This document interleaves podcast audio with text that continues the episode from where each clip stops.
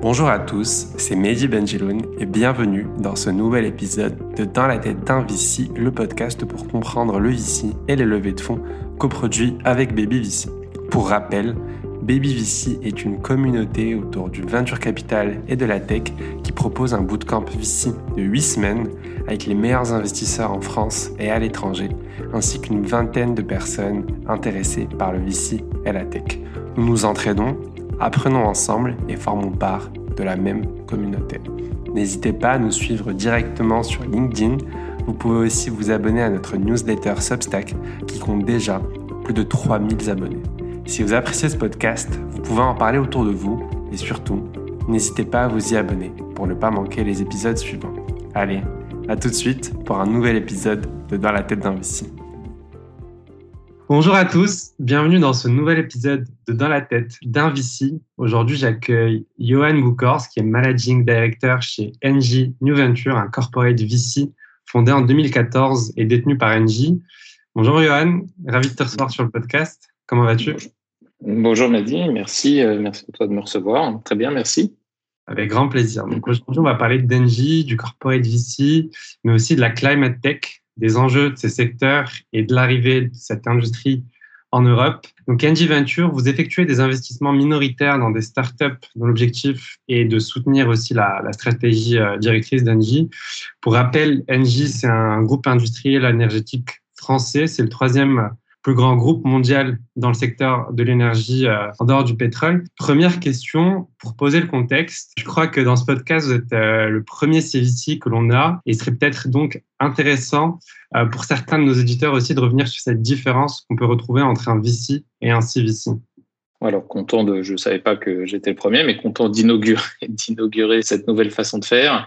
Alors déjà, peut-être juste pour rappeler euh, un petit peu avant, vous, tu, tu appelais un NG, donc un leader mondial dans le secteur de l'énergie, et, on a une ambition, c'est d'être le leader mondial de la transition énergétique et climatique. Et on en a d'ailleurs fait notre notre raison d'être, qui est indiquée dans nos dans nos statuts récemment, il y a, à peu près un an. Euh, c'est quelque chose de fondamental parce que c'est le fil directeur qui va nous permettre de suivre, de définir notre stratégie et, et de suivre après euh, son son implémentation. Alors, NG New Ventures, c'est un fonds d'investissement qu'on dit capital risque, donc Corporate Venture Capital en anglais, du groupe NG, donc détenu à 100% par NG. C'est une filiale, une filiale constituée. Et c'est un des euh, piliers de l'innovation chez NG, avec d'autres éléments comme par exemple la recherche euh, et l'incubation, qui sont souvent des piliers qui vont ensemble.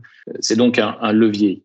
On a créé cette, euh, cette activité il y a sept ans, presque sept ans maintenant, et on l'a doté de 180 millions d'euros pour voir un petit peu euh, vers quoi ça, ça amenait. Hein. C'était un essai, euh, un essai clair euh, qui a été fructueux et qu'on poursuit aujourd'hui.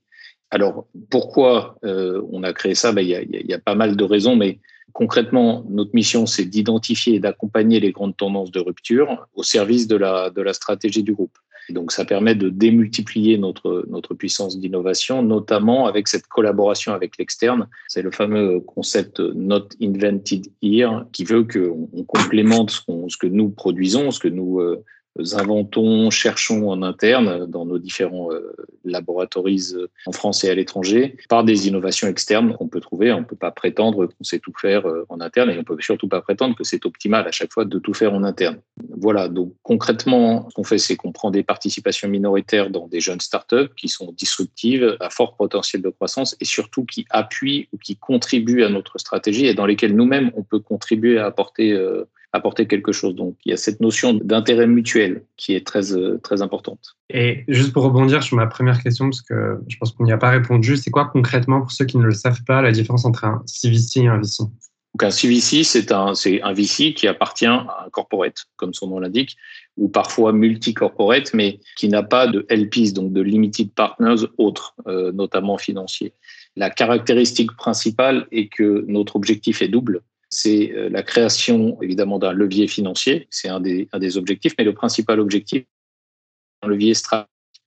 Et donc, on cherche à créer des options stratégiques au service du groupe. Donc, ce qui, euh, réduit le scope d'activité, hein, c'est un, un, peu plus, euh, un peu plus réduit parce qu'un groupe comme Engine, même si on est très grand, très large, ne peut pas travailler sur tout. Tout ne fait pas partie de nos, roadmaps, de nos feuilles de route. Et donc, on cherche à appuyer cette feuille de route. Un VC, un fonds VC euh, classique, je financier, à différents, un certain nombre de, limited partners, donc euh, de, contributeurs, et, son objectif est de faire fructifier leurs finances. Aujourd'hui, je comprends bien les objectifs pour NG de mener une activité de corporate venture. Quels sont, d'un autre côté, les avantages que peuvent avoir les entrepreneurs à passer auprès d'NG et finalement pas de fonds de capital risque beaucoup plus traditionnels? Quel est l'avantage pour, pour, pour des entrepreneurs de lever des fonds auprès d'NG, par exemple? Alors, je dirais que déjà, il n'y a pas une réponse à ça. il y en a euh, à peu près autant de réponses que de startups. À chaque fois, c'est différent.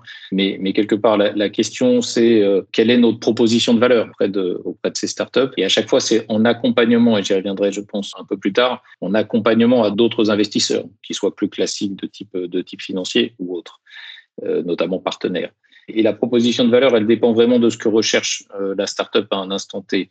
Le plus courant, c'est que nous offrons un accès au marché. Nous avons plus de, plus de 20 millions de clients à travers le monde, dans 70 pays, sur tout un tas d'activités euh, de la chaîne de valeur de l'énergie, dans différentes énergies d'ailleurs, ça évolue.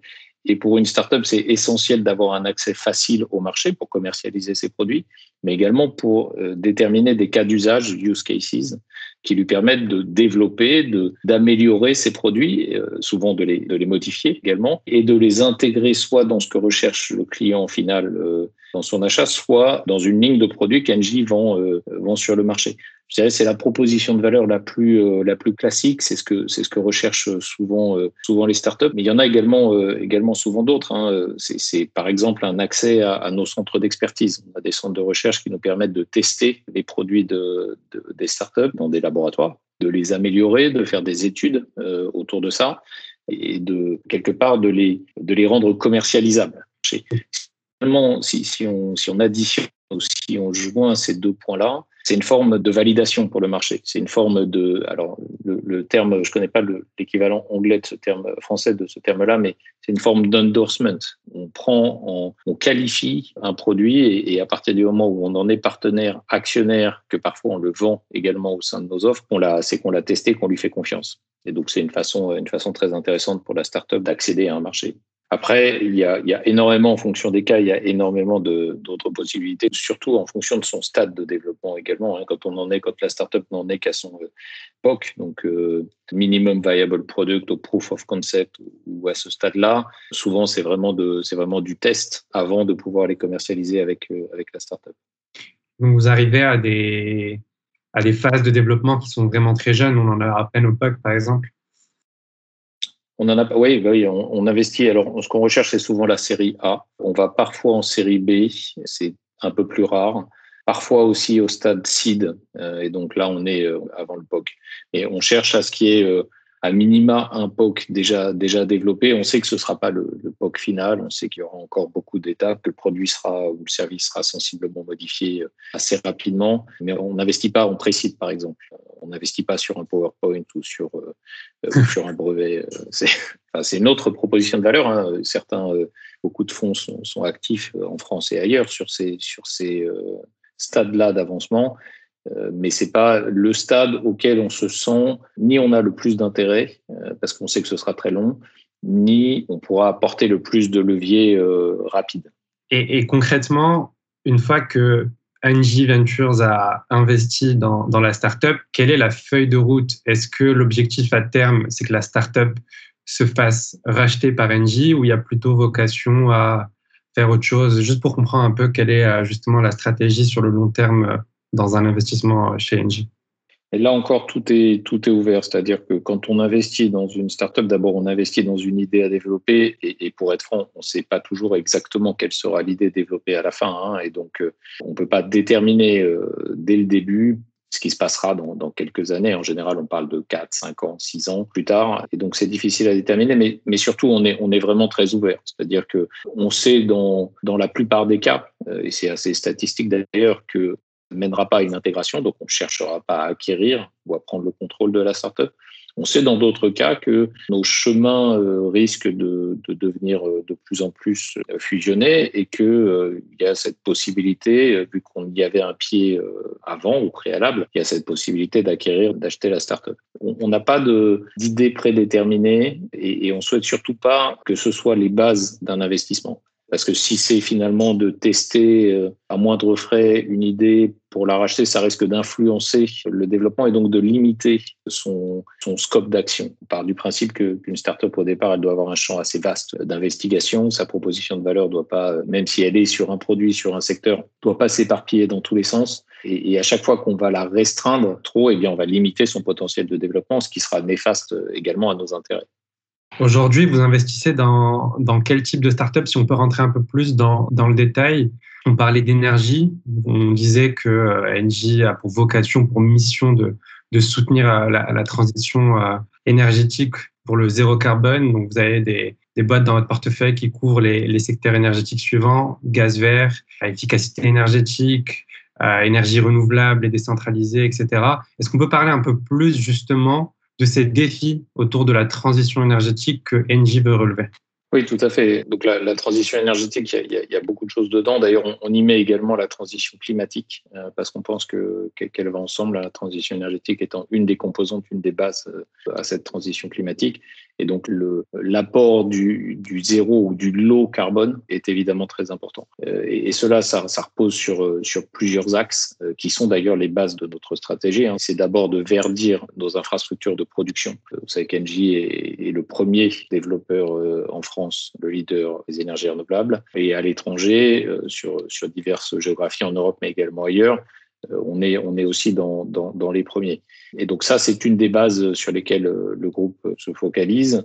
Et évidemment, Engine Ventures supporte, supporte ça en investissant dans des startups qui permettent d'améliorer les rendements de ces, de ces nouvelles technologies et, donc de baisser, de baisser les coûts et, d'en mettre, d'augmenter les volumes. Quelles sont les nouvelles innovations que vous voyez justement dans ces secteurs qui seraient intéressantes pour nos auditeurs pour qu'on ait un peu plus une vision concrète de ce qui se fait actuellement euh, dans, dans ces industries?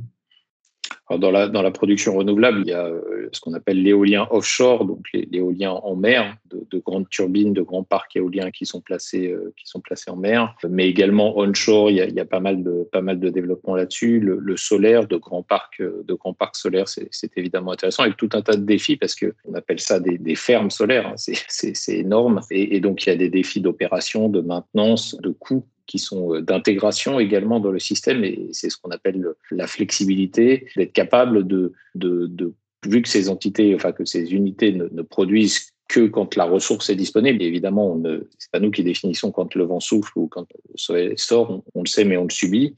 Et, et donc, la, la question, c'est comment complémenter ces énergies avec d'autres bases qui permettent de la rendre plus fiable pour, euh, pour la consommation c'est également de faire que la consommation elle-même soit affectée par cette production. Donc on essaie de rapprocher l'offre et la demande par ce qu'on appelle des, euh, des services de flexibilité sur les sur les marchés. Ça c'est une bases, c'est pas du tout euh, c'est pas du tout la seule. Par exemple, et c'est sans doute un sujet auquel sur lequel on reviendra. Les, vous parliez tout à l'heure des gaz verts. Dans les gaz verts, il y a le, le biométhane. Engie a un objectif de, de verdir ses ventes de méthane de gaz naturel pour qu'il soit complètement vert à l'horizon 2050. Et, donc pour ça, il y, a, il y a quand même beaucoup beaucoup de choses à faire. On parle de, de systèmes qui sont existants, d'infrastructures qui, qui sont là depuis euh, depuis plus de 50 ans, 60 ans, et sur lesquelles il y a, il y a beaucoup de transformations à faire. Il y a également une, une transformation très importante, et, et ça on le constate partout dans le monde, euh, sur l'hydrogène. L'hydrogène est un des piliers des, euh, des plans euh, d'innovation, de recherche au niveau mondial, en Europe, mais, mais pas simplement, pas seulement, et sur lesquels on, on, on s'intéresse franchement. On a un certain nombre de, de, pilotes et même de projets qui sont, qui sont déjà en cours, ah, déjà construits. Un projet entre Engie et Total pour justement concevoir un, le projet Machilia, est l'un des, des, plus grands sites français de production d'hydrogène renouvelable dans le sud de la France. Et je trouve ça assez impressionnant comme projet, bravo. Oui, exactement. C'est un des un des projets phares euh, que j'avais en tête en en parlant. La, difficulté de ces projets-là, c'est qu'on parle d'un, mais mais l'objectif c'est évidemment d'industrialiser, hein, de, de les mettre à l'échelle, on dit, pour en faire euh, pour en faire plein et, à chaque fois mieux, puisque on apprend à chaque fois. Hein, au, départ, euh, je vous cache pas que c'est toujours un challenge. Hein, c'est nouveau, euh, coûts sont, sont pas toujours faciles à maîtriser ou en tout cas ne sont pas toujours très connus au départ. Donc l'idée c'est d'ajouter des innovations tous ces projets, d'en trouver de nouveaux et, euh, et, et d'aller euh, d'aller plus loin parce que un, seul projet c'est c'est pas suffisant. Et puis tous les jours il y a, il y a de nouvelles innovations, pas simplement sur euh, par exemple là vous parlez d'hydrogène vert, hein, donc c'est de l'hydrogène produit par euh, électrolyse excusez-moi d'entrer un peu dans la technicité, mais il faut, l'électrolyse à, partir d'énergie renouvelable, donc là en l'occurrence solaire. Il y a également d'autres façons de produire de l'hydrogène et, on en trouve régulièrement d'ailleurs hein, sur et, je pense que c'est un axe, euh, enfin, je, vais extrapoler un petit peu la question qui, m'était posée, mais c'est un des axes actuels de cette décennie, même si, euh, même si ça a commencé dans la décennie passée, de se remettre à inventer et à, et à opérer de nouvelles technologies hardware. Vous savez que c'est pas un secret, la décennie passée, et même un petit peu avant d'ailleurs, était surtout digitale. On a beaucoup euh, fait de liens entre des, choses existantes finalement, hein, des systèmes existants au sens large, et, c'était très important, ça, a révolutionné euh, les, entreprises, les marchés, mais également nos vies à chacun en tant qu'individu. Euh, je pense qu'on on se aujourd'hui on revient en plus en complément, sans oublier la transformation digitale. On revient également vers la nécessité de, refaire du hardware, refaire de nouvelles technologies qui n'existaient pas et qui, par définition, et qui, euh, vont encore une fois révolutionner le monde. C'est super intéressant. C'est le sujet qui arrive après. Justement, je me pose cette question-là. On est dans un monde où les VC, les entreprises de capital risque traditionnelles, sont des entreprises qui sont soumises à des, à des pressions de rendement rapide, d'efficacité du capital. Et ces entreprises-là ne veulent pas forcément investir dans des projets technologiques de type hardware dont les rendements ne sont pas ceux du capital risque traditionnel je me dis que c'est peut-être là la force de NJ d'investir dans ça, puisque justement, ils ne sont pas soumis à la même pression. Vous en pensez quoi? Alors, je dirais pas qu'on n'est pas soumis à la même pression. Euh, NG est une entreprise cotée euh, sur les marchés, donc on a tous, euh, enfin toutes les entreprises, même les institutions, on a tous une pression pour délivrer, comme on dit. On peut pas dire que qu'on l'a pas. Elle est sans doute un petit peu différente parce que dans un fonds CVC comme comme le nôtre, on n'a pas d'horizon de temps comme pour un fonds classique VC qui a sa, ce qu'on appelle sa maturité à 10 ans, plus éventuellement quelques périodes de prolongation, mais on n'a pas cette obligation de retour un instant T qui tombe pas forcément bien en fonction de la conjoncture, euh, de la conjoncture à, un certain moment. Donc, ça, n'empêche qu'à un moment, on a quand même une obligation de retour. Hein. Mais je dirais c'est pas le seul critère. On n'a pas que le critère temps qui compte. Et notamment, ce qui nous intéresse, c'est le potentiel qui reste, qui reste derrière à, délivrer d'un point de vue stratégique en particulier, pas simplement, euh, pas simplement financier. Euh, je, vais essayer de formuler un peu différemment ce que, ce que j'ai dit tout à l'heure. Le principal intérêt de créer un consortium d'investisseurs autour d'une startup. Et, et c'est là qu'on voit la, la, force du modèle ainsi. Et ce consortium doit être complémentaire, c'est-à-dire qu'on peut, autour d'une startup, euh, avoir différents investisseurs et partenaires, pas forcément d'ailleurs investisseurs en equity, qui euh, vont aider un nouveau modèle qui est porté par la startup à se développer et qui n'aurait pas existé sans ce, euh, sans ce, sans ce consortium. Ça peut mener parfois à avoir, et, et ça c'est assez atypique par rapport à, au business d'un corporate euh, habituel, ça peut amener à avoir des concurrents autour de la table. C'est de l'information publique, mais c'est le cas dans certaines startups, par exemple Eliatech, qui est une startup euh, allemande et qui fait ce qu'on appelle de l'organique photovoltaïque, qui est aussi une, petite révolution en marche et qui fait des films solaires légers qu'on peut mettre sur des murs, sur des parois, sur, euh, sur des sols un, peu partout et qui n'imposent pas de changer la toiture, par exemple, d'un bâtiment et qui sont en plus, d'un point de vue design, très jolis et très résistants. Mais mon point est là, est là de dire, mais finalement, là, on investit avec des, nous-mêmes, NG euh, Ventures, euh, on investit avec des concurrents. Et ça ne nous pose pas de problème euh, en partant du principe qu'il faut être plusieurs, que l'union fait la force pour amener une, à une évolution, voire une révolution parce que sinon ça ne pourra pas être euh, adopté par le marché. Et, évidemment, c'est pas que de l'altruisme, hein. on veut en être, on veut en faire partie parce que ça fournit un avantage compétitif au corporate euh, demain. C'est juste un exemple, mais ça peut être, c'est encore plus le cas, je pense, quand on parle de haute technologie, encore à un stade euh, très préalable et pour lesquels uniquement le, la scalabilité sera, sera intéressante, fera la différence. Donc, il faudra être capable que la startup, qui sera plus une startup à ce stade, réplique énormément ses modèles, ses produits et les installe un peu partout. Super intéressant. Aujourd'hui, si on peut rentrer encore plus dans le détail concret de, ces startups-là, quels sont les usages industriels auxquels euh, elles répondent parfois? Est-ce que justement cette création que qu'elles peuvent faire de nouvelles euh, énergies renouvelables, ça peut être utilisé dans des bioraffineries, dans d'autres domaines, euh, juste pour un peu comprendre à quoi ça, ça va servir plutôt industriellement. Oui, enfin, je ne veux pas être exhaustif en la matière. Il y a peux prendre quelques, quelques exemples. L'une d'entre elles est une startup dans laquelle on a investi l'année dernière en, plein Covid. Je me, souviens, c'était assez, assez euh, atypique. Euh, j'allais prendre un avion pour faire la signature d'une startup en Espagne euh, basée à Bilbao. J'allais prendre un, avion pour faire la signature et je reçois un message le matin à 7 heures dans la salle de, dans la salle d'embarquement, comme quoi euh, on, se, on, se, dirige vers un confinement, que tous les déplacements deviennent prohibés et que et donc voilà. juste pour la petite histoire, on a signé en plein début de, lockdown, de, confinement. Euh, que fait cette startup? Elle euh, déjà c'est euh, un spin-off de centre de recherche. Donc on n'est pas loin là, on est au stade seed. Hein, on n'est pas loin de, de, la création du brevet. Et, donc elle fait des, de la séparation. Je n'utilise pas les termes techniques volontairement. Elle fait de la séparation de la molécule d'hydrogène dans le contenu dans le biométhane. Ce qui permet quoi? Ce qui permet à un industriel, par exemple, qui, euh, qui produit du biométhane ou qui achète le biométhane ou le biogaz d'un agriculteur qui n'est pas très loin, d'obtenir euh, de l'hydrogène sur son site sans avoir à le transporter. Vous savez qu'un des challenges de, l'hydrogène, c'est le transport, euh, le transport et le stockage, parce que c'est pas, pas, pas facile et c'est coûteux. Et, donc, ça permet cette production. Mais ça permet également de produire de la molécule, par exemple, d'ammoniac. Parce qu'il y a, en fait, tous les systèmes dans lesquels, ou toutes les molécules dans lesquelles il y a de l'ammoniac, euh, il y a de l'hydrogène, excusez-moi, peuvent être, peuvent être traités, ou en tout cas beaucoup. C'est une forme de transport et de stockage de l'énergie qui est un des challenges. Hein. Le, transport, la production, le stockage et son transport sont un challenge énormes dans nos, dans nos systèmes qui sont hérités de, de plusieurs décennies et, qui doivent aujourd'hui euh, évoluer avec ces fameux 3D euh, dont vous avez déjà entendu parler, hein, la, décentralisation, la digitalisation et la décarbonisation.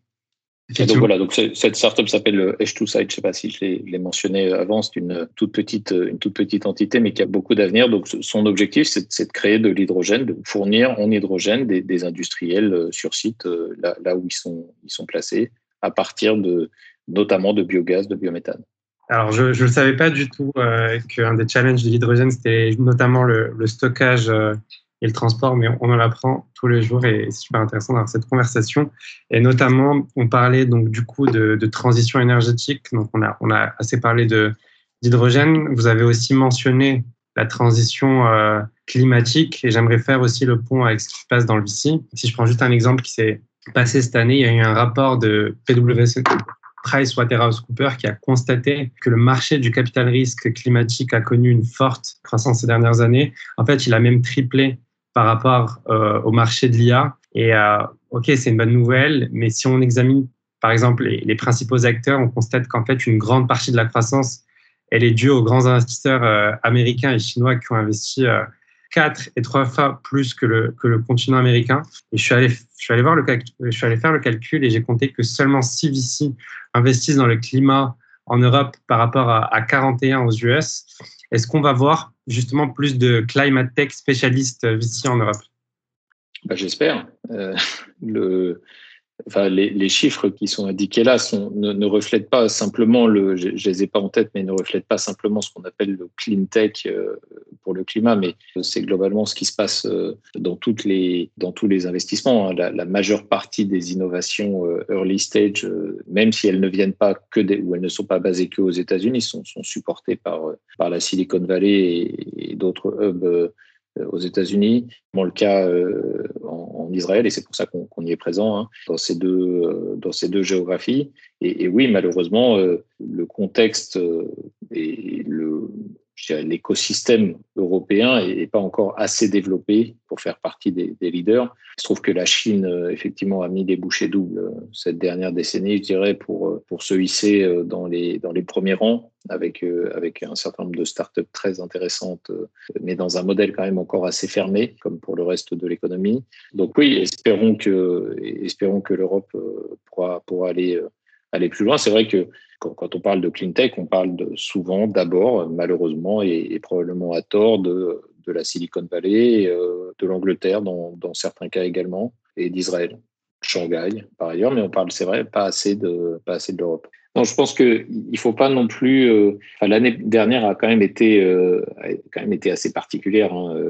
2020 avec des hauts et des bas en matière économique, des, paris énormes qui ont été faits et surtout, et je pense que c'est ça qui, a exacerbé des grandes tendances qui sont déjà existantes, une liquidité très très abondante et disponible pour, pour l'innovation. Tous ces plans de euh, on appelle même plus ça du quantitative easing, tous ces plans de création de liquidité dans le monde ont, créé euh, une abondance euh, énorme qui, doit trouver un débouché. Et, alors une fois que les débouchés sécurisés avec peu ou pas de rendement, voire des rendements négatifs ont été saturés, eh bien les investisseurs vont se focalisent sur ce qui est plus risqué. Et là, on entre dans le cleantech qui, qui a euh, effectivement créer des valorisations euh, parfois, parfois indécentes. Je, me souviens euh, en 2019 de penser que certaines valorisations étaient, étaient indécentes de startups dans le clean tech, notamment parce que le, le clean tech, j'imagine que je, comprends que tu as fait tes recherches par le passé, le clean tech avait quand même eu une mauvaise performance hein, dans, les, dans les deux décennies passées, une performance négative hein, concrètement,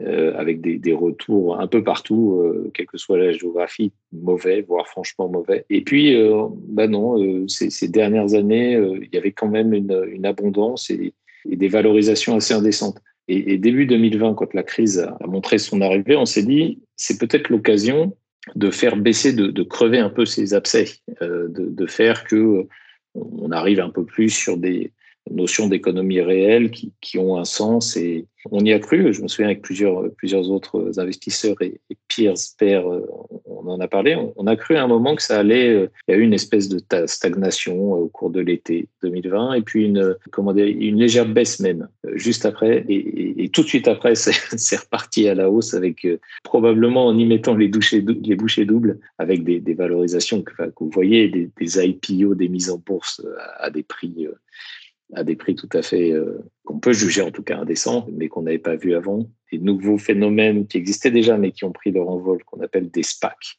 euh, dans le, qui, qui vient d'un jargon américain et qui, se, et qui crée des, des valorisations euh, énormes. Voilà, j'ai un, peu, j'ai un peu extrapolé ta question. Ah, mais c'est super intéressant. J'aime bien qu'on rentre dans le concret et j'aime bien qu'on extrapole, donc c'est super intéressant. Et si on peut juste rebondir quelques secondes sur, sur justement ces, ces nouvelles innovations qu'on qu'on voit aujourd'hui dans la climate tech. Est-ce que tu peux en citer quelques-unes, pas toutes, euh, quelques-unes qui, selon toi, paraissent les plus intéressantes, les plus prometteuses, pour comprendre un peu concrètement pour nos éditeurs euh, quelles sont justement les innovations dans le secteur?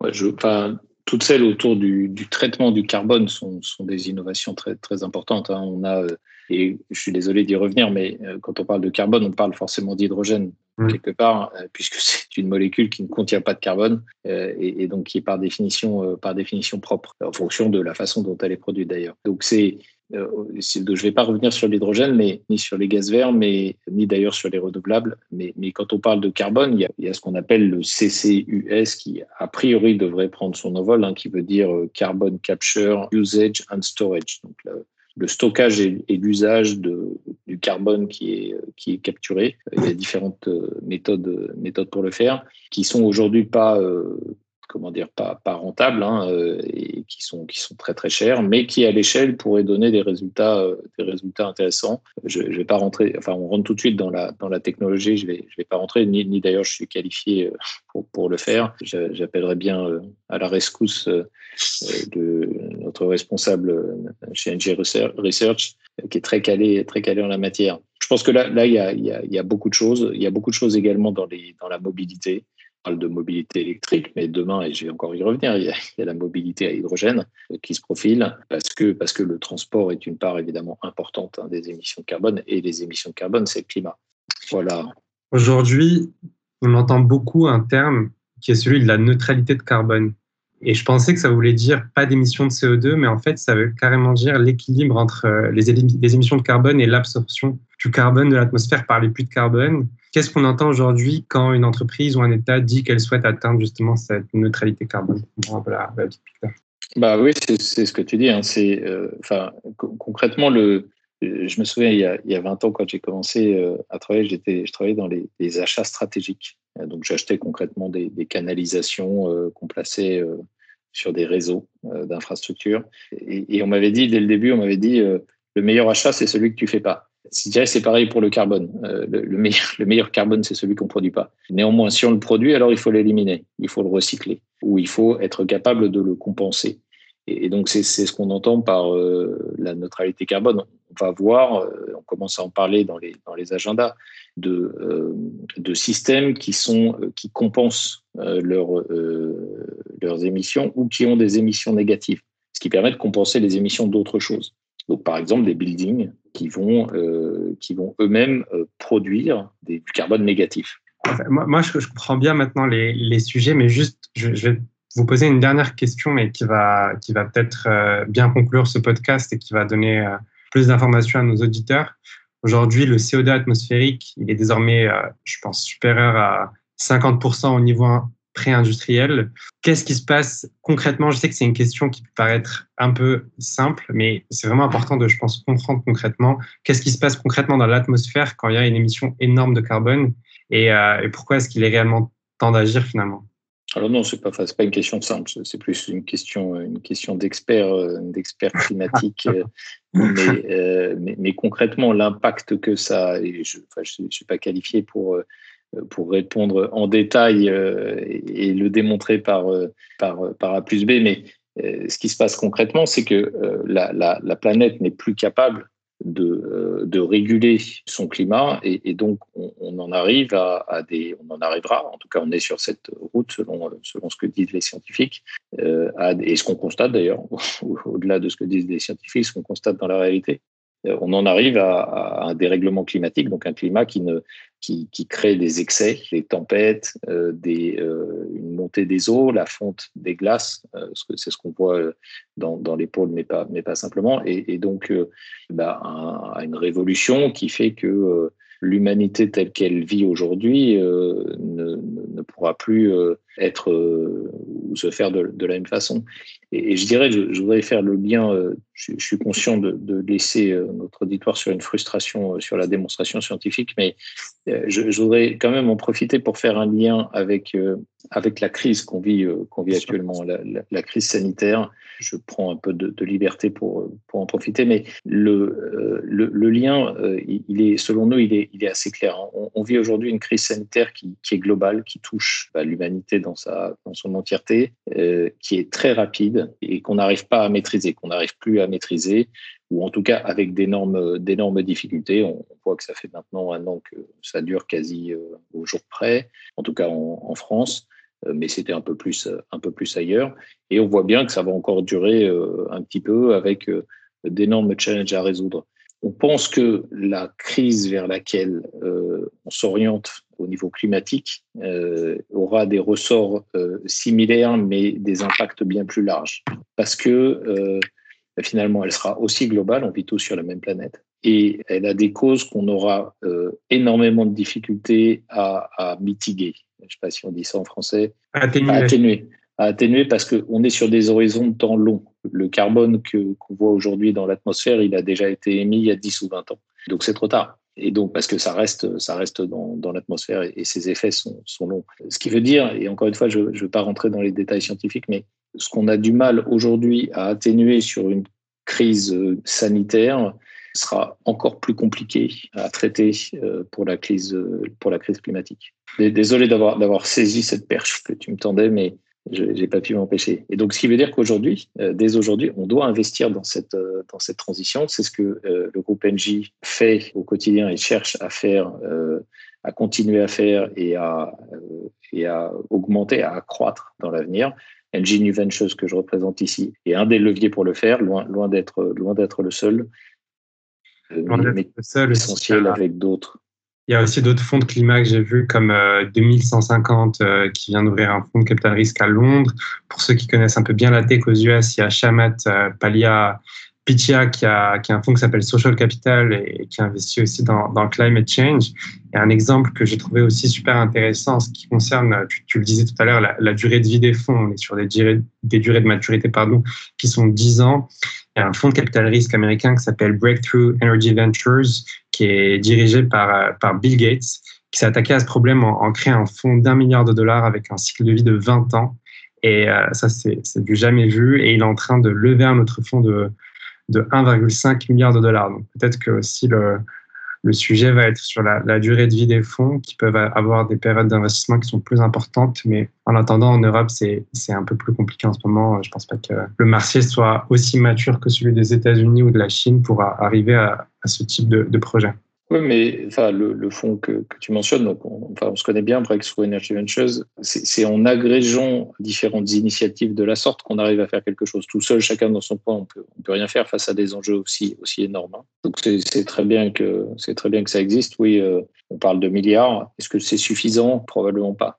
En tout cas, euh, Johan, on, reste sur ces dernières notes. Avant de te quitter, déjà, un, énorme merci pour ta participation à, ce podcast. On arrive bientôt à la fin de la saison 2, un peu plus de 20 épisodes euh, enregistrés. C'est toujours un bonheur de, rencontrer des, des VC euh, passionnants. Euh, avant de te quitter, comment est-ce que les entrepreneurs peuvent rentrer en contact avec NG New Ventures? Alors nous avons, euh, nous avons un site qui s'appelle euh, ng, donc www.ngventures.com euh, qui, qui, donne euh, toutes nos coordonnées, euh, qui permet de nous contacter, directement. Et, nous sommes présents. Alors c'est sûr, physiquement c'est un peu plus compliqué en ce moment, mais en tout cas au moins de manière digitale et, prochainement, je l'espère très prochainement physiquement, dans les salons spécialisés, un peu partout dans le monde, hein, puisque notre équipe est, est, localisée sur plusieurs géographies, y compris États-Unis, Israël, l'Amérique latine, etc. Bon, bah, j'espère qu'on se rencontrera euh, en vrai ou physiquement euh, un, de ces prochains jours. Avec plaisir. Merci beaucoup, Mehdi. Merci beaucoup, Yann. Merci. C'est la fin de cet épisode de Dans la tête d'un Vici. J'espère qu'il vous aura plu. Merci beaucoup à vous de l'avoir écouté. Et si vous avez aimé cet épisode, n'hésitez pas à vous y abonner pour ne pas manquer les prochains. Si vous avez aimé ce podcast, vous pouvez le noter, le commenter ou le partager sur les différentes plateformes ainsi qu'en parler autour de vous. Si vous souhaitez en savoir plus sur le VC et comprendre ce qui fait ce métier, vous pouvez vous abonner à notre newsletter que je coécris chaque semaine avec l'ensemble des membres de Baby VC. Merci beaucoup pour votre fidélité et à bientôt pour un nouvel épisode de Dans la tête d'un VC.